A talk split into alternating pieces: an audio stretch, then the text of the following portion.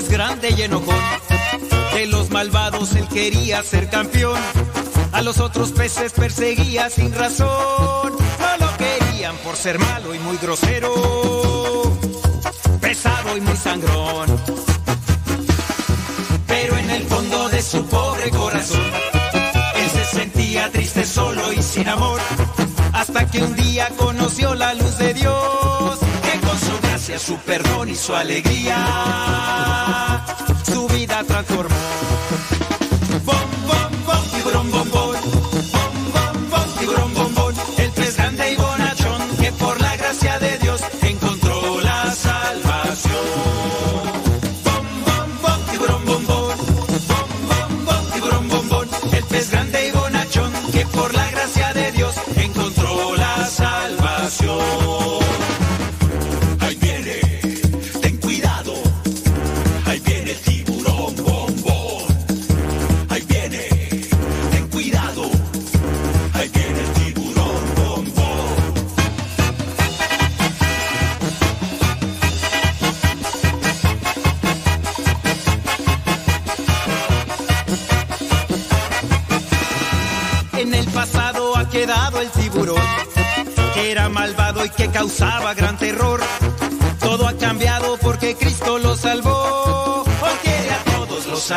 Los protege.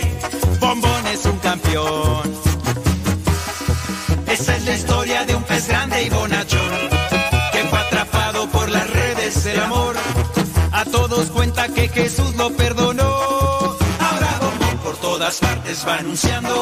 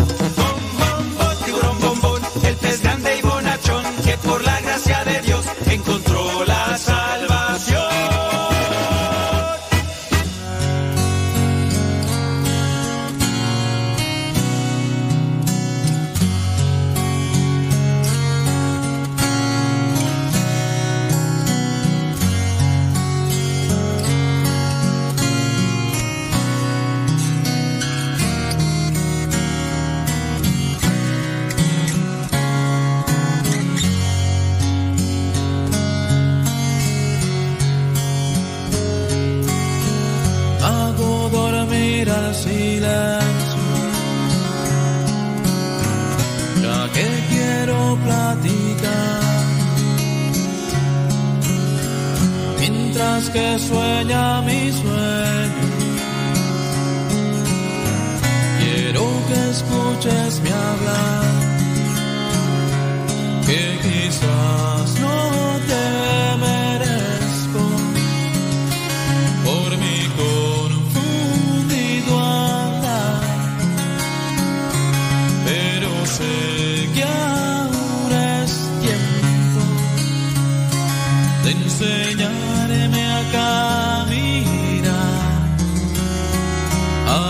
hoy, mañana y siempre y después más.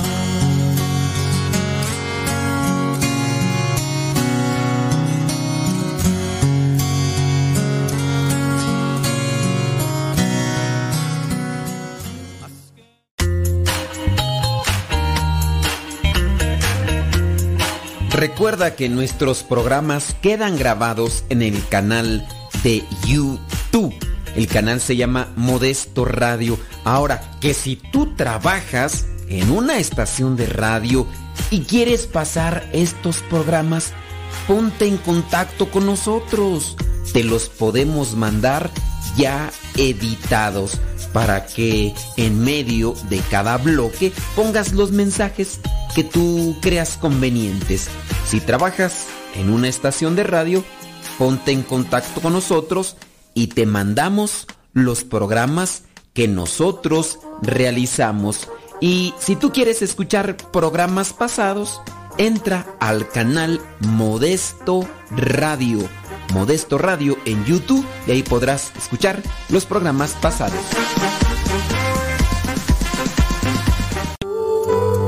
La verdadera oración nace del corazón, no de unos labios ágiles. Escuchas Radio Cepa. Las mejores melodías. Las mejores melodías. La música que te acompañe en tus actividades.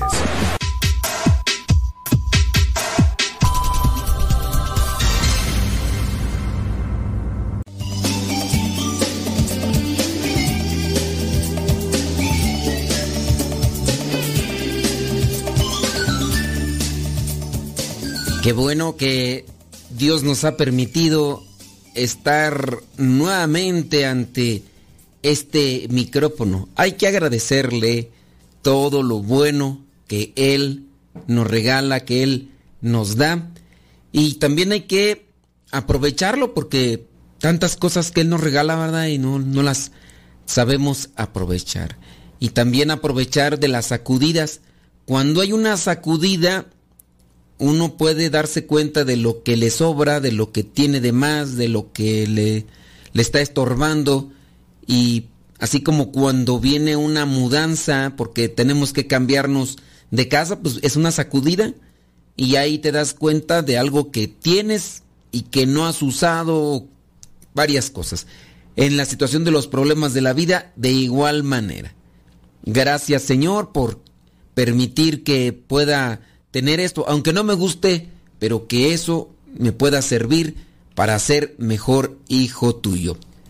Vamos pues a ponernos en manos de Dios para dejar que Él nos ilumine en el pensamiento, en las ideas y que las cosas que hagamos siempre sean para acercarnos más a su voluntad y que en ese modo nos acerquemos también a la santidad y así a la salvación eterna.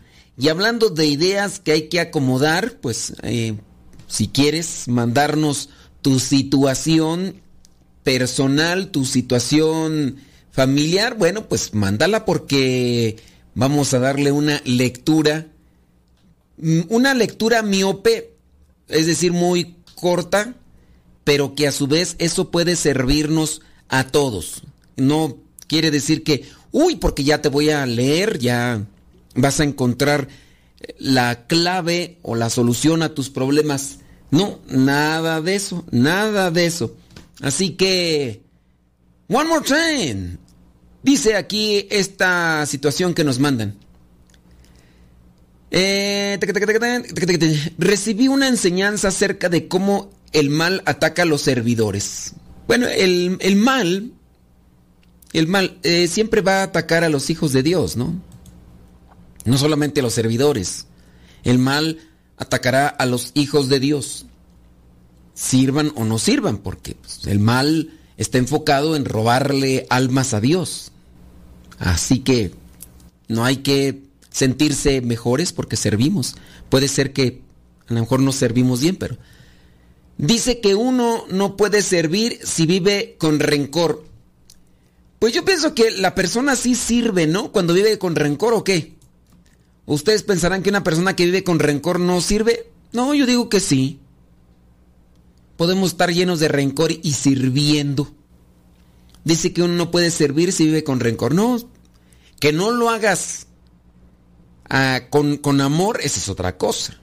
Hay gente que está llena de odio, que está llena de soberbia y está sirviendo. ¿Cuántos de ustedes, como matrimonios, andan enemistados, llenos de, de orgullo, llenos de rencor? Y de, y de todas maneras están sirviendo, no quiere decir que no sirvan. Sí, están sirviéndole. De mala gana, pero están sirviéndole.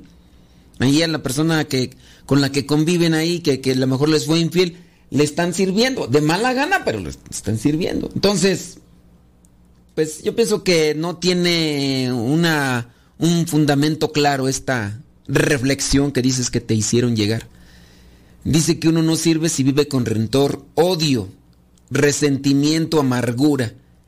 Y que como un herido, que como un herido va a sanar a otro herido. Mira, eh, la cuestión aquí que tú estás dentro de una estructura gramatical, tú presentas el verbo, la acción, el servir.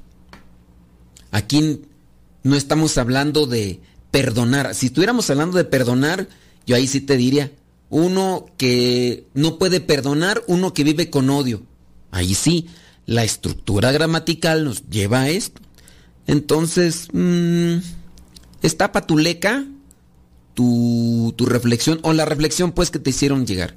Un herido ciertamente no puede sanar a otro herido o dependiendo las circunstancias. Uno que no perdona, pues uno que, que, vive con odio, con resentimiento, no puede perdonar, porque viene, tiene que eh, deshacerse de eso, tiene que desinflarse de eso.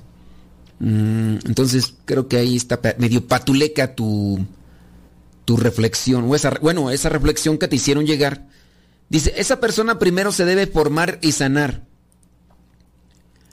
Mm, y luego ver si vive en gracia y luego servir pues no sé a dónde vaya tu, tu comentario, porque si no le irá peor. ¿Qué me puede decir esto? Pues ya te lo estoy diciendo. Por favor, contésteme, te estoy contestando. sí, tu, tu reflexión está patuleca.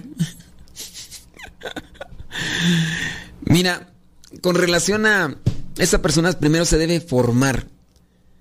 Eh, el hecho de que una persona esté formada instruida, preparada, no, no es garantía de hacer las cosas bien. No es garantía de hacer las cosas bien. O sea, y con eso no quiero que se vayan al otro extremo de, ah, entonces es mejor vivir en total ignorancia. No, en la medida en que estés formado o estés formada, puedes tener una orientación más clara de hacia dónde te tienes que dirigir para realizar las cosas. Por ejemplo, voy a servir, no sé, en, en la liturgia. Necesitas formación para saber qué libros se utilizan en el ciclo A, en el ciclo B, en el ciclo C, saber qué significa el ciclo A, el ciclo B, el ciclo C, saber qué significa el año par, el año impar dentro de la liturgia, los colores litúrgicos, por ejemplo, saber cuándo inicia el año litúrgico, cuándo termina, saber los diferentes tiempos dentro del año litúrgico para así servir bien en la liturgia. Y obviamente en la medida en que vivas en gracia harás todavía un mejor servicio. Porque cuando uno se confiesa y vive en gracia, pues uno tiene paz en el corazón y podrás hacer las cosas pues con más con más libertad, con más generosidad, pero en este caso no siempre el estar formado es una garantía de hacer las cosas con amor o como se deben de hacer, ¿no? Que hemos sabido de casos, por ejemplo, alguien por allá en los tiempos de San Juan Pablo II se acordará y si no, pues ahí investiguenle.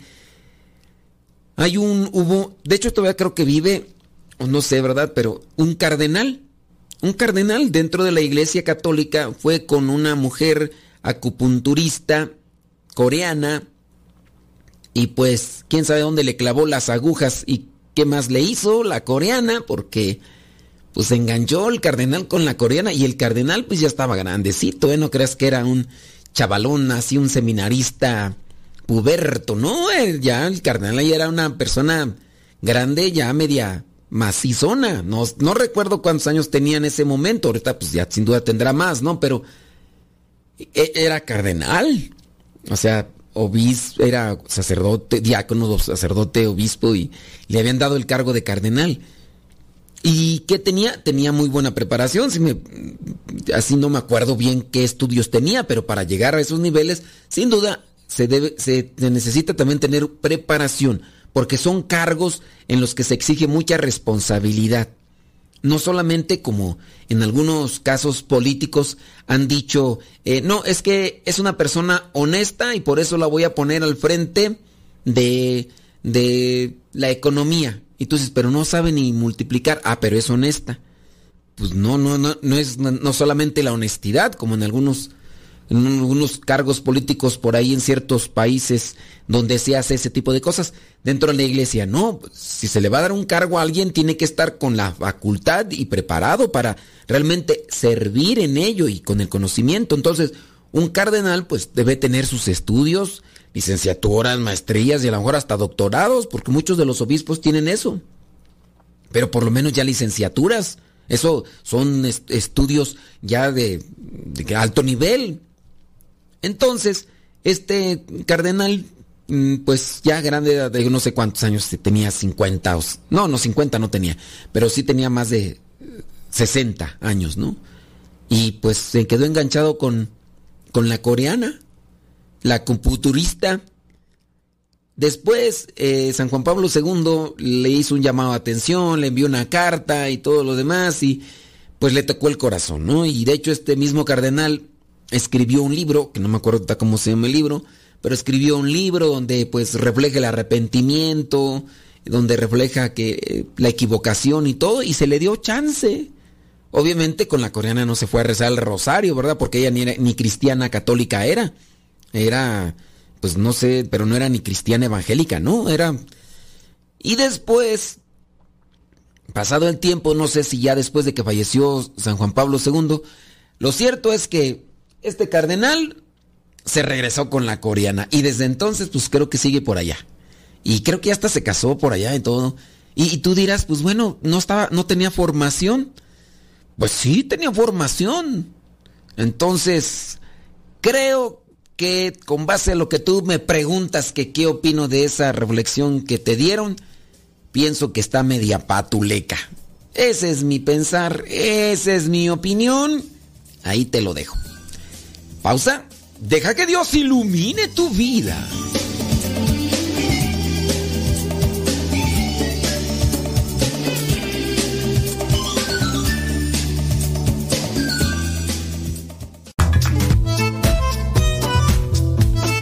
Si tienes preguntas para el programa, ve a la página de Facebook programa Evangelizar sin tregua. Y ahí déjanos tu pregunta y también ten paciencia para que podamos responder. Recuerda, la página se llama Evangelizar sin tregua. Programa Evangelizar sin tregua. Así se llama la página, programa Evangelizar sin tregua. Y ahí déjanos tu pregunta y vamos a responderte aquí en el programa.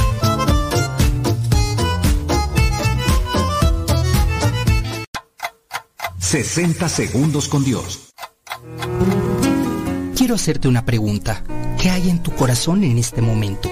Sin engaños, sin mentiras. Responde sinceramente y trata de identificar lo que verdaderamente hay en tu corazón. ¿Acaso es un sentimiento de tristeza, de dolor o desánimo? Dale ahora esa esperanza que necesita. Infunde fortaleza en este momento de debilidad y entrega lo que hay en tu corazón en las manos de Dios. Te invito a que juntos oremos. Señor, te pido que llenes este pobre corazón con tu amor, que me reconfortes con tu espíritu. Dame la esperanza necesaria para seguir avanzando en este camino llamado vida. Hoy te lo pido con humildad, agradecimiento y amor. Todos los días trata de identificar qué es lo que hay en tu corazón. 60 segundos con Dios. muerto? Hola, aquí estoy. ¿Me escuchas? No.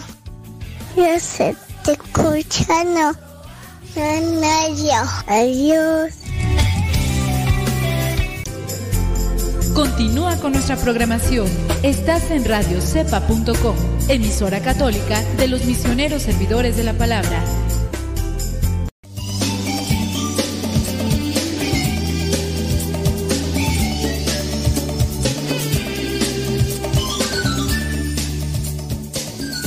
Sí, ya uno de los padres que me estaba escuchando por acá me dice, oye, tratas muy feo a tu radio escuchas. Digo, no, yo no los trato feo, yo Dice, pero ¿por qué les dices esas cosas? Le digo, ¿cuáles cosas tú?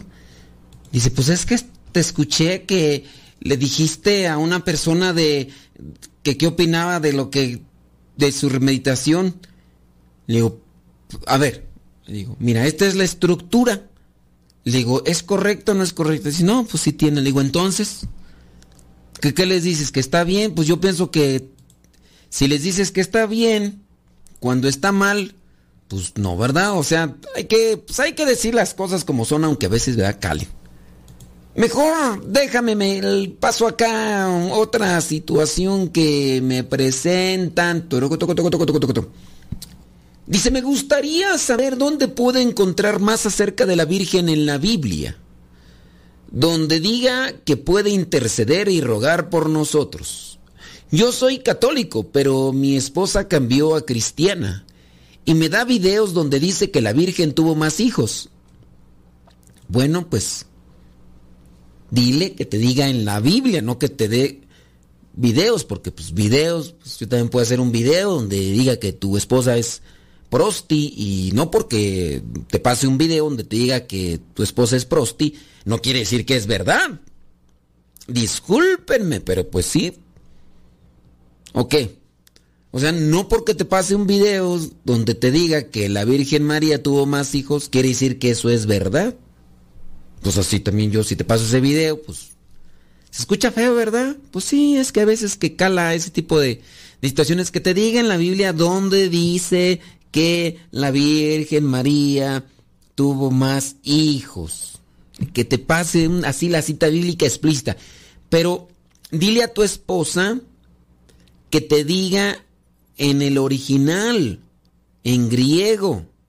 A ver, que te pase el texto en griego, porque no sea una manipulación, ¿verdad? Las interpretaciones de la Biblia pueden darse, o malinterpretaciones de la Biblia pueden darse. Sí, que te presente el texto original en griego.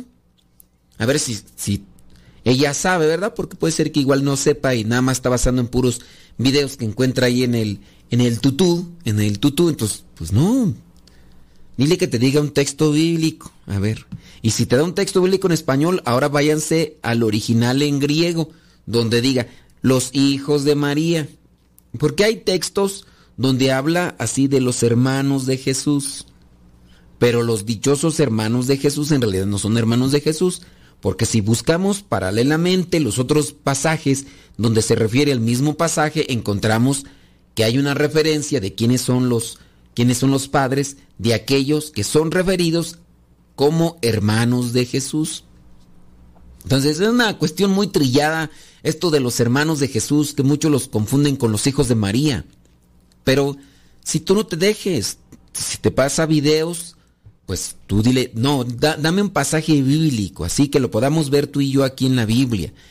Y si ustedes quieren irse al original en griego, porque no saben griego, yo estudié griego, pero la verdad, pues, estudié hace tanto tiempo y además yo soy eh, de memoria de teflón. Yo estudiaba el griego, aprendí el abecedario, alfa, beta, gamma, ya ni me acuerdo. Nos hacían aprendernos el abecedario en griego, eh, nos hacían que aprendiéramos vocabulario en griego y nos aprendíamos de... Y no solamente era de aprenderme de casa, este, pan, tortillas, silla, como lo hacemos a veces en inglés, ¿no? Que empezamos ahí en la de casa, house, puerta, door, mesa, table, silla, chair. No, no es solamente eso, ¿no? En el griego, cuando nosotros estudiamos, nos enseñaban a las declinaciones, que por ejemplo decían, no, este es, el, este es un sujeto, este es un verbo, así, así, así. Y ahora hay que declinarlo, hay que Así como que la declinación viene a ser como cuando uno hace también una en español, cuando uno pone los pronombres. Así, yo amo, tú amas, él ama, nosotros amamos, ustedes aman, y eso, eso vendría a ser una declinación para entender el vocablo. Y, y eso nos lo hacían aprender porque teníamos que aprender a traducir a traducirle en la Biblia. Entonces dicen, a ver, ahora ustedes van a traducir esto. Y, después uno tenía que explicar cuál era la raíz de cada palabra eh, esta palabra aquí en la Biblia aparece así, esta palabra es una declinación de, de tal, tal, tal, tal, y ya ni me acuerdo cómo se decía todo eso, ¿no? Pero ahí. Y ya. Entonces eso nos lo enseñan a nosotros para que pues aprendamos. Y habrá hermanos eh, o hermanas también religiosas que su inteligencia pues es fenomenal, es sorprendente, es extraordinaria.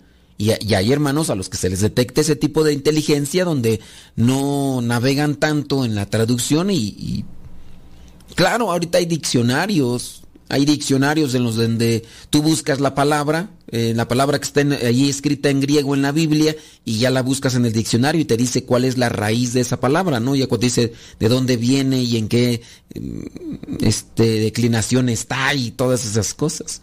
Y no hay ningún pasaje en la Biblia donde diga María tuvo más hijos, no hay ninguno. Sí se refiere como hermanos, hermanos de Jesús. Ni siquiera aparece el pasaje como tal que diga Isabel es la prima de María. Se llega a interpretar como prima, pero es la hermana de María. Pero a su vez no es hermana. Por eso ya después en la traducción se aplica que es la prima. Pero en el original no dice prima, dice hermana y así todos los pasajes que van con relación a los familiares, porque no existían vocablos. No existían vocablos de cuñada, de concuña, de, de sobrina, de prima, de primo, no, no existía, entonces van a decir hermanos. Entonces, sí hay que estudiar un poquito ahí más en ese sentido, pero pues que te pase el, texto bíblico donde diga los hijos de María. Porque si puros videos, pues no. Dice, mm, yo sé que no es cierto porque leí muy bien eso, leí muy bien eso y le tengo comprobado con la Biblia que no fueron sus hijos. Ok. Pero también dice que no puede interceder por nosotros y que no la debemos de venerar. Bueno, es que la veneración es una forma de respeto, ¿no? La veneración es una forma de respeto. En el caso de, por ejemplo, los fieles en una iglesia evangélica también veneran al pastor. Es decir, le tienen respeto, le tienen también una devoción, se acercan a pedirle oración. Eso es una forma de veneración. Nosotros en cierto modo también veneramos a nuestros padres, los respetamos, los amamos, los queremos. Esa es una forma de veneración. Incluso hasta podríamos buscar, no sé, si tú gustas y mandas, vamos a buscarlo en el tumbaburros. Y nos vamos al tumbaburros para tenerla etimología de veneración. Y buscamos la etimología de veneración y ya la encontré aquí en las etimologías grecolatinas. ¡Ay! ¿Por qué estás buscando en las etimologías grecolatinas? Porque de ahí vienen la mayoría de las lenguas. La palabra veneración viene del latín veneratio y significa acción y efecto de demostrar mucho respeto. La palabra veneración viene del latín veneratio. Veneratio y significa acción y efecto de demostrar mucho respeto. Eh, los cristianos evangélicos también veneran a sus pastores. Nada más que pueden decir, ¡ay, es cierto! A ver, ¿no le tienes mucho respeto? ¿No le demuestras mucho respeto a tu pastor? ¡Ay, no es cierto! Me digas. Hay muchos de ellos que pues, los tratan casi como... La veneración no solamente se da en cuestiones de, fe, de religión. La, veneración también se da en cuestión de trato. Eh, yo puedo decir que a quien le tengo mucho respeto es a mis papás. Y eso no es idolatría o no es eh, estar cometiendo un pecado, porque no, eso es veneración, el mucho respeto que uno le puede tener a la madre del Salvador, ¿por qué no? O sea, que para mí entonces la madre del Salvador tiene que ser como cualquier mujer, pues discúlpenme. No, yo hay ciertas mujeres a las cuales yo aprecio, quiero, respeto, les tengo un cariño y yo no a todas les tengo ni el mismo cariño ni el mismo respeto porque ni las conozco.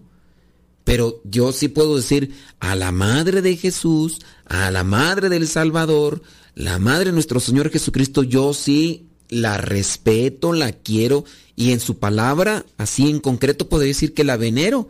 Así también como venero también a mi mamá, porque le tengo muchísimo respeto. Y así otras personas más, ya no tengo a mis abuelitos, a mis abuelitas, ¿verdad? Pero también igual mucho respeto. Me hablaban, ahí voy. También venero a mis superiores, a mi fundador, porque le tengo muchísimo respeto. Y no quiere decir que de ahí a todas las personas les faltó el respeto, no. Yo trato de tener como que más presente ese tipo de acto o de actitud ante los demás. Pero sí hay que saber distinguir lo que es el sentido de las palabras. ¿Quieres? Nos vamos a una pausa y ahorita hablamos más de eso. Bueno, vamos a una pausita y ahorita más hablamos de eso.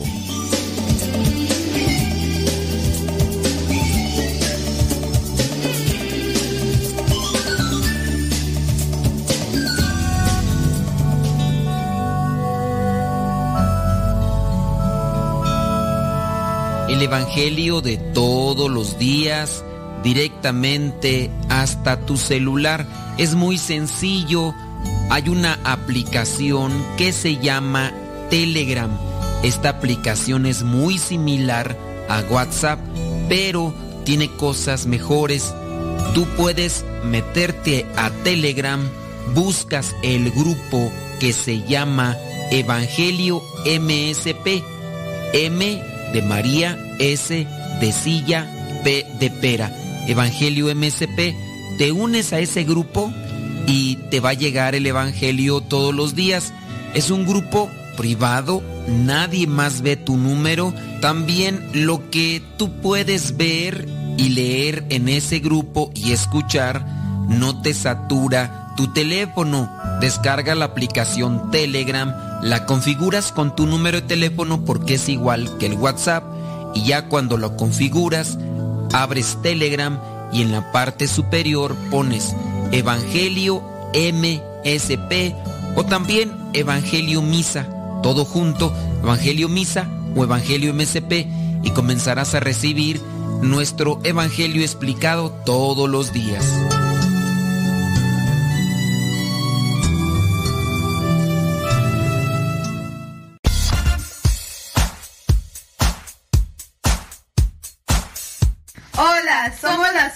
Rosalía. Y en la sala, en el cuarto, en el baño, en el carro, en la oficina y hasta en la cocina. Escuchando Radio Cepa hasta que reviente la bocina.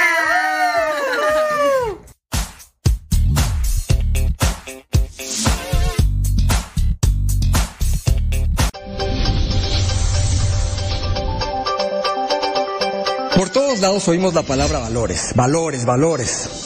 El concepto se ha desgastado tanto que ha perdido significado, así que vamos a explicarlo de forma simple y práctico. Piensa en un billete de 10 pesos, o dólares, o la moneda que quieras.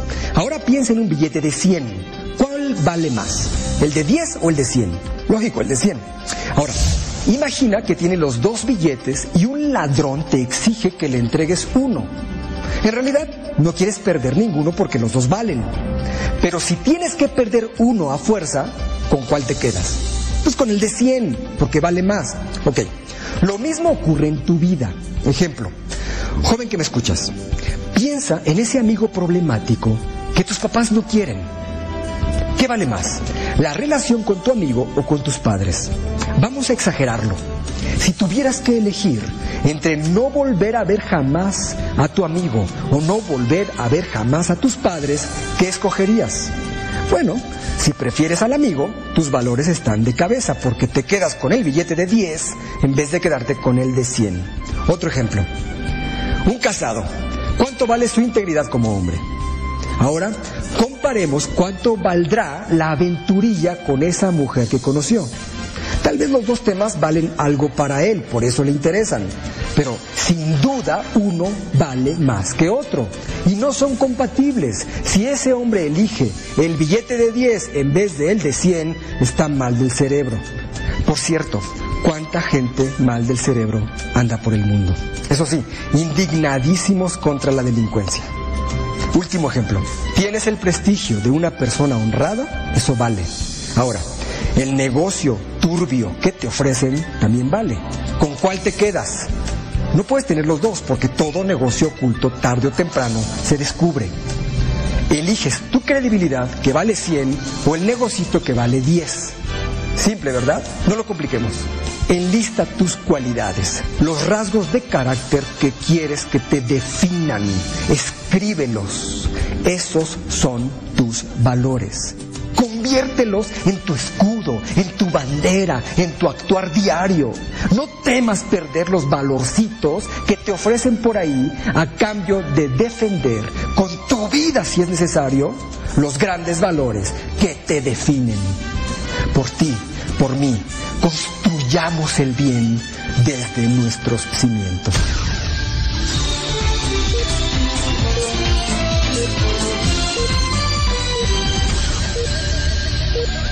Por ti, por mí. Escuchas Radio Cepa.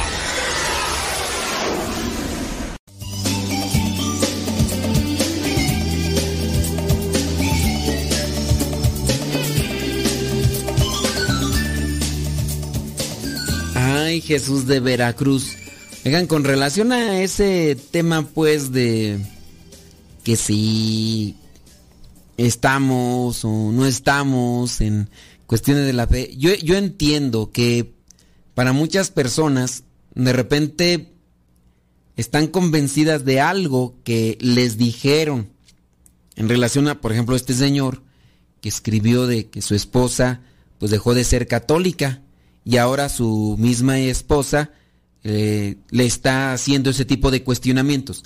Puede entender el celo o la pasión que tiene su esposa por las Sagradas Escrituras, pero igual así tenemos que cotejar, tenemos que investigar.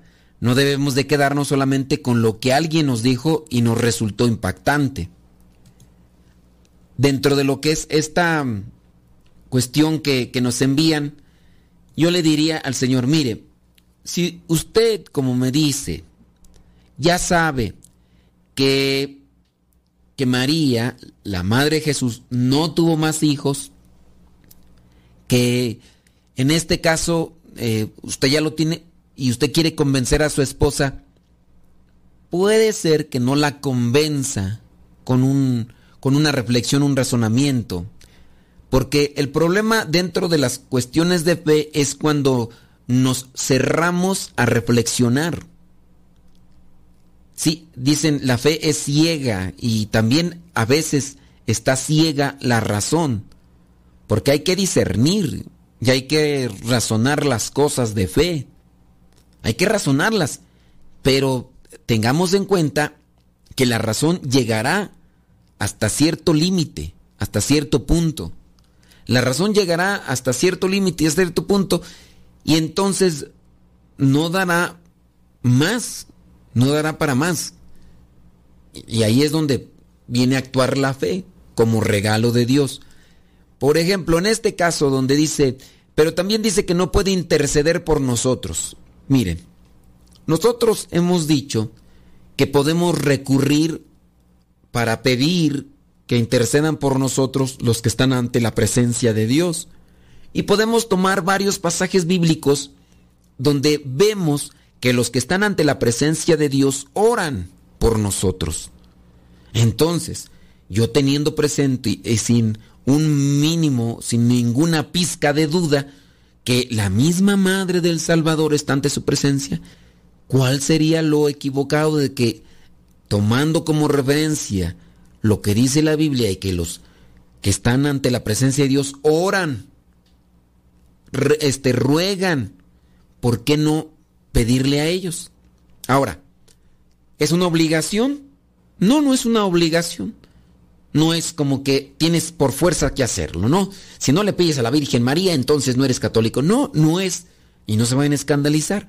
no es como que una obligación. Si tú te quieres ir directamente con nuestro Señor Jesucristo, adelante. Adelante. Puedes hacerlo. No necesariamente tiene uno que recurrir o a los santos o, a los... Mira, por ejemplo, los mismos apóstoles, a excepción de Judas Iscariote. Yo sí creo que los apóstoles están ante la presencia de Dios. ¿O habrá algún cristiano no católico que dude que alguno, a excepción de Judas eh, este, Iscariote, dura, dudará de que está ante la presencia de Dios? Y si está ante la presencia de Dios, alabando y adorando a Dios, ¿no será que nosotros podamos pedirle que oren eh, ellos que están ya ante la presencia de Dios? ¿Es una obligación? No, no es una obligación. Ahora, nosotros recurrimos a ellos porque tenemos la seguridad y tenemos la confianza de que ya están allá, por eso. Pero tampoco es una cosa que se obligue. Eso no debe de decirlo.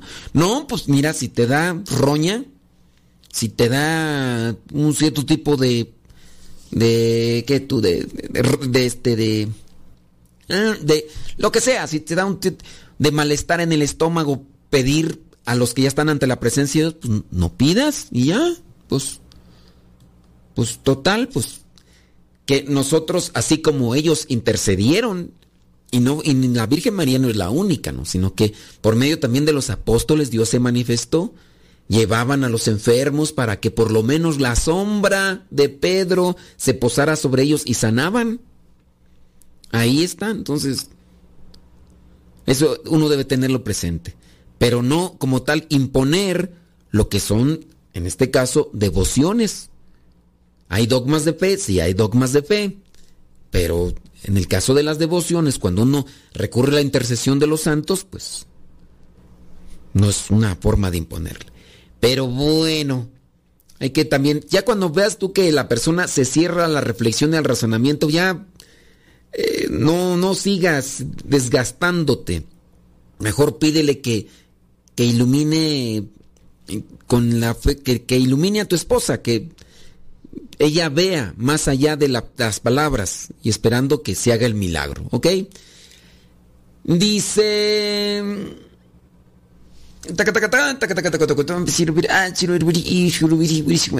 Déjame ver. Otra pregunta por acá. Dice, disculpe mi pregunta, es acerca de las supuestas almas que hay en los lugares como en las casas, apartamentos o edificios que espantan, o simplemente que andan penando, que a veces espantan o hacen daño o que quizás solo se dejan ver sin acción alguna.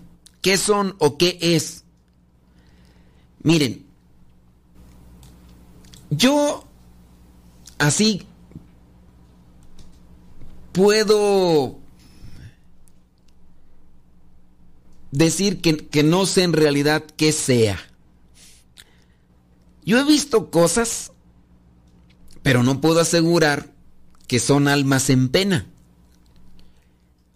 Lo que sí puedo asegurar es que hay un mundo espiritual paralelo a nosotros. Eso sí lo puedo asegurar. Hay un mundo espiritual paralelo a nosotros. Y te voy a decir de qué manera. Es dogma de fe, este sí es dogma de fe. Nosotros tenemos un ángel de la guarda.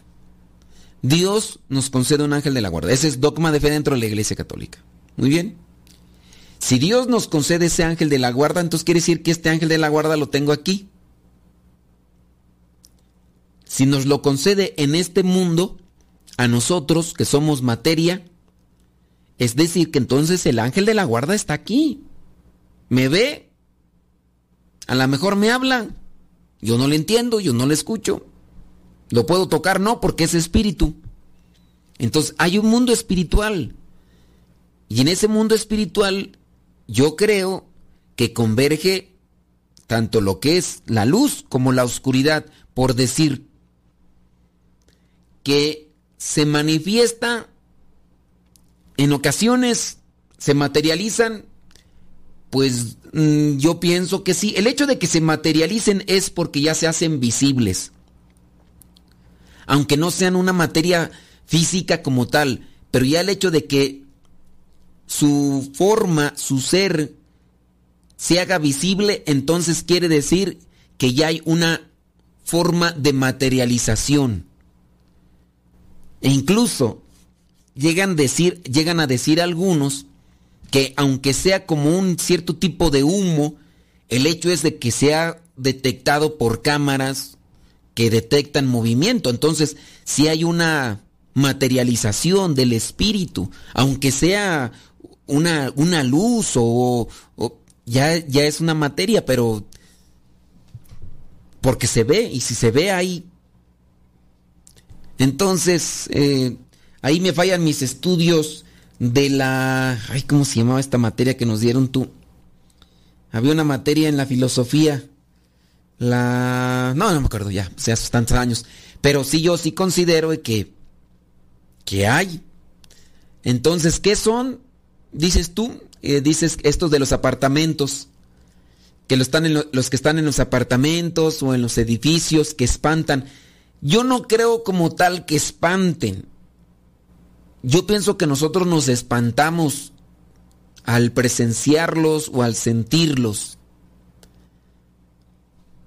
O sea, no es de que te están buscando asustar, porque pues, ni modo que ellos ganen energía o, ganen fuerza cuando te asustan así como hay una película, ¿no? Que unos monstruos se asoman por la por una puerta por la puerta del closet ¿no? y que se dedican a asustar y que en la medida que más sustos provocan, más energía eh, ellos capturan para, creo que eso es la eh, sustentación de ellos, ¿no? Pues no quiere decir así que como que anden los espíritus malignos, ¿sabes qué? Vamos a ir a asustar a, esta persona es bien asustadiza, vamos a asustarla para ganarnos más fuerzas, ¿no? Creo que en la película, incluso creo que después uno de los monstruos esos que se aparecen, creo que más que asustar lo que hace es reír, ¿no? Y, y creo que incluso hasta gana más fuerza o más energía con las risas que con los sustos y ya se dedican a hacer reír y todo eso.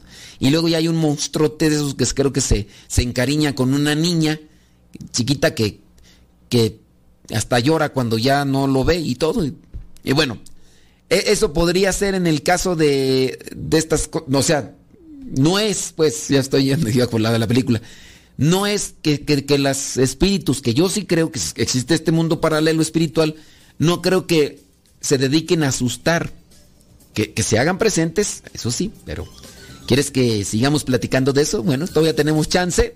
Vámonos una pausita, ¿qué te parece? Y ahorita regresamos.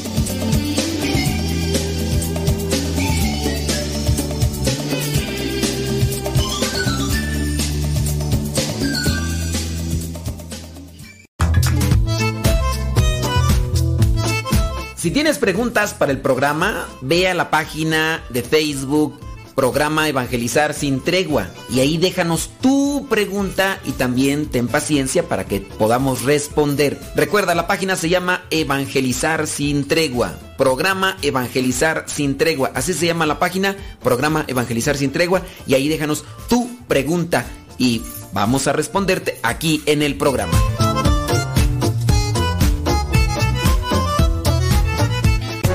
La boca habla de lo que el corazón está lleno. Escuchas Radio Cepa.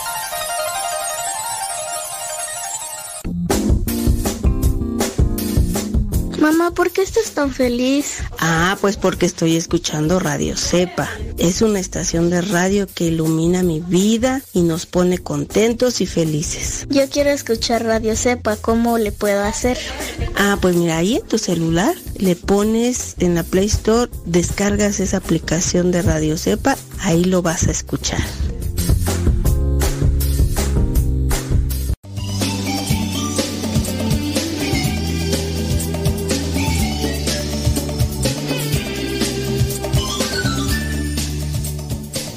Con el punto o con la cuestionante que nos planteaban antes de la pausa, podemos entrever varias cosas que ciertamente la iglesia nos puede dar una orientación. No es que todo esté dicho.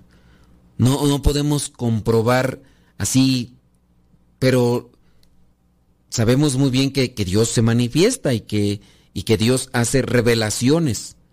Dentro de lo que son los más de dos mil años que tiene la iglesia, presenta como dogma de fe esto de la presencia de los ángeles entre nosotros, también tomando como referencia la Sagrada Escritura.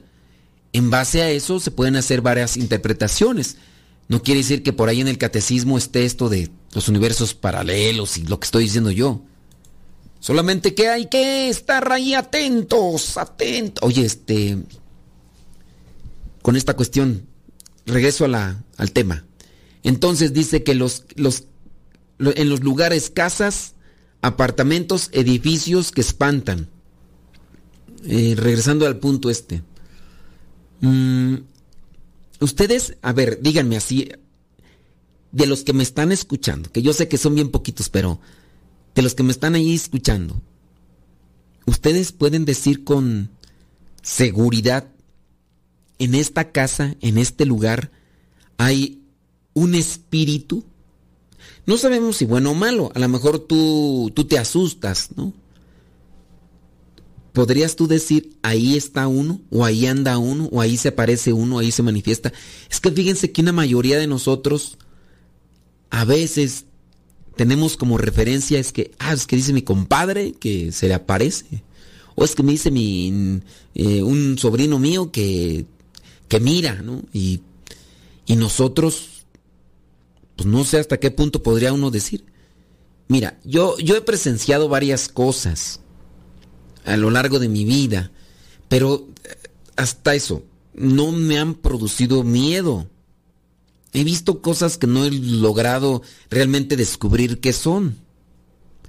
Eh, por ejemplo, un día, estando aquí en la misma oficina, para los que me siguen y que pues, conocen parte de mi vida porque la comparto y les digo más o menos a qué horas me levanto y a qué horas me acuesto, en todo eso lo de lo del diario, regularmente a las 11, 11 y media, 12, 12 y media, 1 de la mañana, yo estoy aquí en este, en este lugar donde estoy ahorita. Y en una ocasión me tocó mirar cómo por eh, la ventana, del otro la ventana, pasó algo. Y eso lo miré con, así con el reojo. O sea, no, no, lo, no lo miré así directamente, así, con, sino estaba yo mirándose la computadora, entonces de reojo miré cómo pasó algo, pero me llamó la atención porque eran ya después de las 12 de la noche. Obviamente, pues yo dije, a ver, me vino a la mente, pudo haber sido fulano, sutano, mangano, perengano. No me dio miedo, no nada. No se asomó por la ventana y, me empezó a hacer gestos de y hacer. No, nada, solamente pasó. Entonces, dentro de mi inquietud y mi curiosidad para saber quién andaba levantado a esa hora que pues yo soy el prácticamente el único de los que están aquí en esta casa que estoy aquí metido, este, levantó a esa hora. Entonces yo me levanto, abro la puerta, voy con dirección hacia donde se había ido lo que yo miré como que pasó, así por lo, el reojo del ojo, ¿no? Y, y no miré a nadie. Y no escuché que cerraran la puerta, se escucha porque son de madera. Entonces, se hubiera escuchado que, o la llavecita, ¿no? De cuando abre la, la puerta. Es que son las 12 de la noche, está todo en silencio y gracias a Dios tengo un buen oído. Yo puedo decir que tengo un buen oído y percibo las cosas así. Y más a esa hora de la noche. Y no escuché nada. Muy bien. Entonces estaba aquí la capilla y pensé, pues la puerta de la capilla, dije, se metió a la capilla, pero la capilla tenía la luz apagada. Entonces entré a la capilla, luz apagada, la prendí y no había nadie. Entonces yo me quedé así como que, ¿qué fue lo que pasó?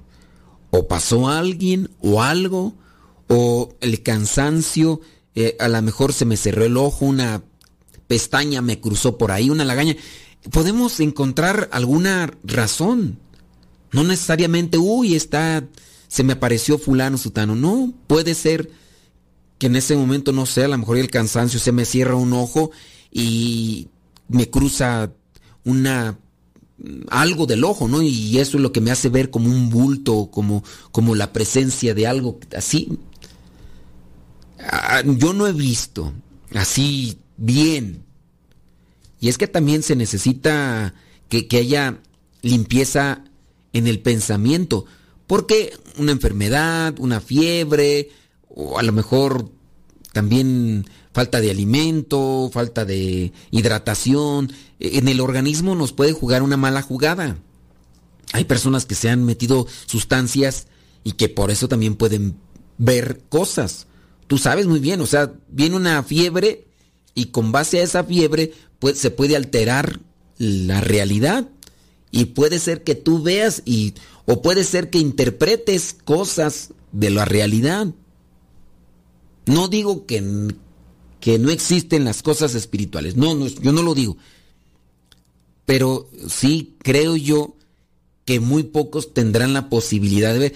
Habrá quien dice que sí las ve y a lo mejor tiene indicios de esquizofrenia o de otro tipo de enfermedad psicológica con la cual se altera lo que vendría a ser el sentido de la vista y que piensa que ve y en realidad no y esto solamente suceda en el interior de su cerebro y a lo mejor padece de una enfermedad que todavía no la detecta y que a lo mejor con el paso del tiempo se le va a hacer más presente y pues así. Yo eh, comprendí un poquito más sobre ese tipo de enfermedad de esquizofrenia con una película, no, por ahí una película de uno que es eh, un científico, científico, un matemático, no sé qué, o sea, muy inteligente, muy inteligente el hombre a nivel natural, pero demasiado inteligente, pero ve personas y empiezan a esas personas a perseguirlo y empiezan a perseguirlo y todo y, y son reflejos, porque habrá de todo tipo de enfermedades de estas psicológicas en las cuales uno se altera. Y ya si, por ejemplo, si nos hemos enfermado de la fiebre, pues, o, o alguien que haya incluso consumido alguna sustancia, a lo mejor ha visto o ha pensado que ve cosas y pues nomás no. Los que yo no he consumido, ni, no, he consumido eh, lo que vendría a ser mi vida antes de, ser misionero, ni tampoco como misionero, obviamente, ¿no? Pero han platicado muchos de los que, que sí han tenido este tipo de consumo que, que han visto cosas, así cosas deformadas. No sé, ustedes también tendrían que evaluar para decir, a ver, ¿realmente las podemos ver? ¿Realmente nos están asustando? O sea, yo llego a una casa abandonada de repente empiezo a sentir presencias y todo. Puede ser que allí estén realmente esas presencias, pero me están asustando o yo me asusto porque no, no estoy acostumbrado a ese tipo de encuentro, ese tipo de presencias que se manifiesten. Pues es que eso puede ser su materialización grotesca, horripilante, y yo no estoy acostumbrado a mirar ese tipo de cosas y por eso me asusto. Puede ser, ¿no? Yo lo que considero, digo, pues es que dicen algunos, ah, es que en el cementerio, ¿no? Ah, es que escuché y te asustaron. No, no te asustaron. Puede ser que si escuchaste lo que le llaman las eh, psicofonías, ¿no? Y esas psicofonías están ahí, están grabadas. digas el caso de estas casas abandonadas, hospitales o cárceles o eh, centros psiquiátricos pueden ser también voces guardadas dentro de un ambiente que nuestro, oído de forma natural no percibe, pero que, que, está la voz ahí, así como que rebotando. Les digo, son, son muchas cosas, las famosas psicofonías, o en ciertos lugares que, que se han resguardado, o la mezcla de muchos sonidos o elementos la mezcla de varios sonidos se genera uno nuevo, puede ser de animales o de otras, y se genera y uno pues a uno lo espantan y pues digo, son varias cosas que debemos de reflexionar y razonar para no determinar, ah, si son espíritus malos o espíritus buenos o no sé. Eh, dice, ¿qué son o qué es? ¿Vienen de Satanás o son almas buenas o malas? ¿Cómo saberlo? ¿Cómo saberlo? Mm, no podríamos determinar. Yo Digo, si la persona ya está calibrada espiritualmente, puede ser que tenga ese tipo de experiencias y que las vea o que las presienta y no se, no se va a espantar. Entonces también uno tendría que... Pero obviamente yo, yo creo que por nos, porque nosotros tenemos un ángel de la guarda, Dios nos protege, aunque no creamos realmente en Dios, pero esa alma nos ese, ese ángel de la guarda nos protege. Yo, yo eso creo cuando ya uno ya empieza a jugar la Ouija y otras cosas, ahí sí ya es cuando prácticamente le dices, ángel de la guarda, quítate por un lado y yo...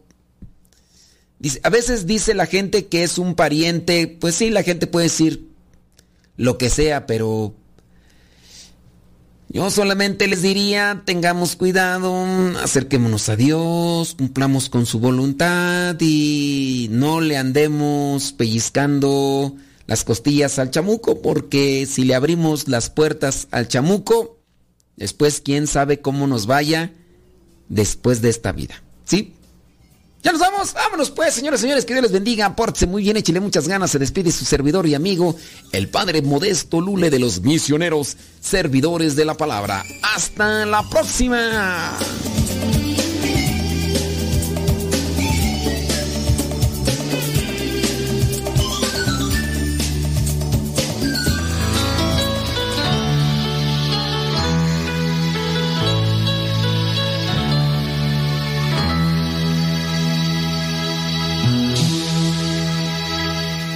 Por favor, déjame hablar contigo,